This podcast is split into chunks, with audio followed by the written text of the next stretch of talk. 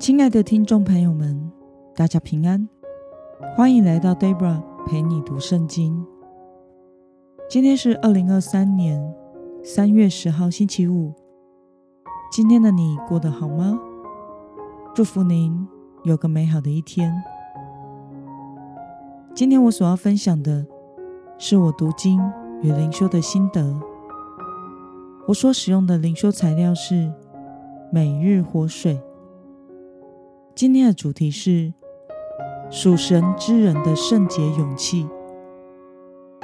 今天的经文在萨姆尔记上第十一章一到十一节。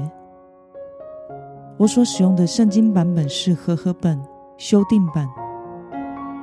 那么，我们就先来读圣经喽。亚门人拿辖上来。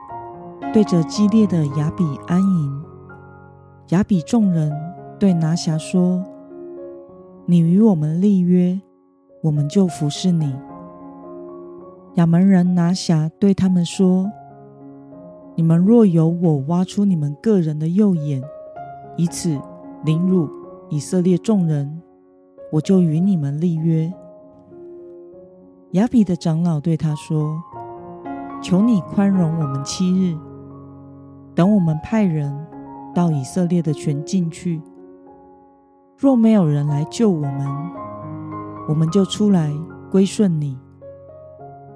使者到了扫罗住的基比亚，把这事说给百姓听，众百姓就放声大哭。看哪，扫罗正从田间赶牛回来，说：“百姓为什么哭呢？”众人把亚比人的话告诉他。扫罗听见这些话，就被神的灵催逼，大发怒气。他把一对牛切成小块，吩咐使者传送到以色列全境，说：凡不出来跟随扫罗和萨摩尔的，就必这样待他的牛。耶和华使百姓惧怕。他们就都出来，如同一人。扫罗在比色数点他们，以色列人有三十万，犹大人有三万。他们对那些来的使者说：“你们要对激烈的亚比人这样说：明天太阳快到中午的时候，你们必得解救。”使者回去告诉亚比人。他们就欢喜了。于是亚比人对亚门人说：“明日我们出来归顺你们，可以照你们看为好的待我们。”第二日，扫罗把百姓分成三队，在清晨换岗哨的时候入侵亚门人的军营，击杀他们，直到中午的时候。逃脱的人都分散了，甚至没有两个人同在一起。让我们来观察今天的经文内容：亚门人拿辖王率兵对着激烈的亚比城，亚比居民试图与亚门人达成和平的协议，但是拿辖。却趁势羞辱亚比，要亚比所有的人都挖出右眼，才愿意与他们立合约。亚比的长老们争取七天的时间救援。消息传到扫罗住的基比亚，扫罗听见了亚比使者所说的话，就被神的灵催逼，大发怒气。把一对牛切成小块，吩咐使者传送到以色列全境，号召全以色列全军出征，一共有三十三万人。扫罗率军大获全胜。让我们来思考与默想：为什么扫罗会大发怒气呢？我想，一方面是被神的灵催逼，一方面是以色列人遭受到不公不义的欺辱。因为神要使用扫罗来拯救以色列人，所以当扫罗听见以色列的亚比人遭受到亚门人如此的欺压，就易怒大作，号召以色列人出战，并且最后大获全胜。亚门人四处逃散，甚至没有同队的两个人能够聚在一起。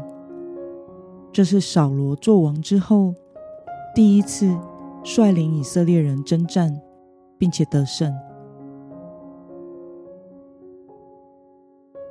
那么，看到扫罗在易怒中勇敢为受欺压的人挺身而出，率队出征，并且得胜，对此你有什么样的感想呢？曾经听过一位牧师的分享，说：“为什么恶人能够横行无阻的行恶，是因为一人都不出声。”我们看到扫罗，因为神的灵在他里面而产生易怒，并且挺身而出；而今日身在新约的我们，每个基督徒的里面都有神的灵。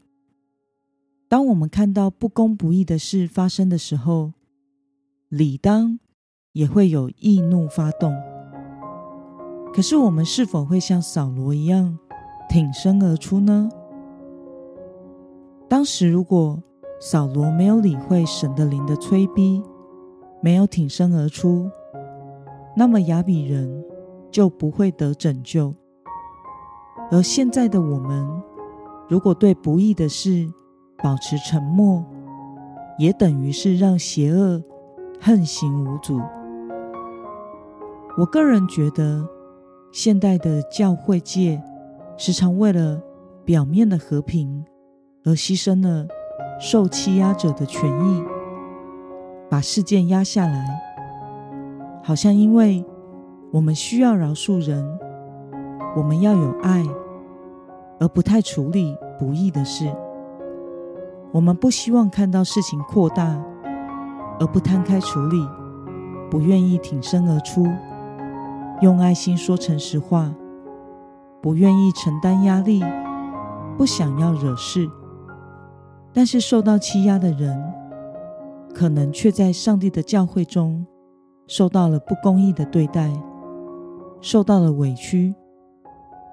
这个时候，如果他说了什么，反而会受到指责，不和睦啦，要饶恕啦，生命不成熟啦，深渊在主啦，最后这个人可能就离开了教会，而大家给他的评价却是信仰不稳固。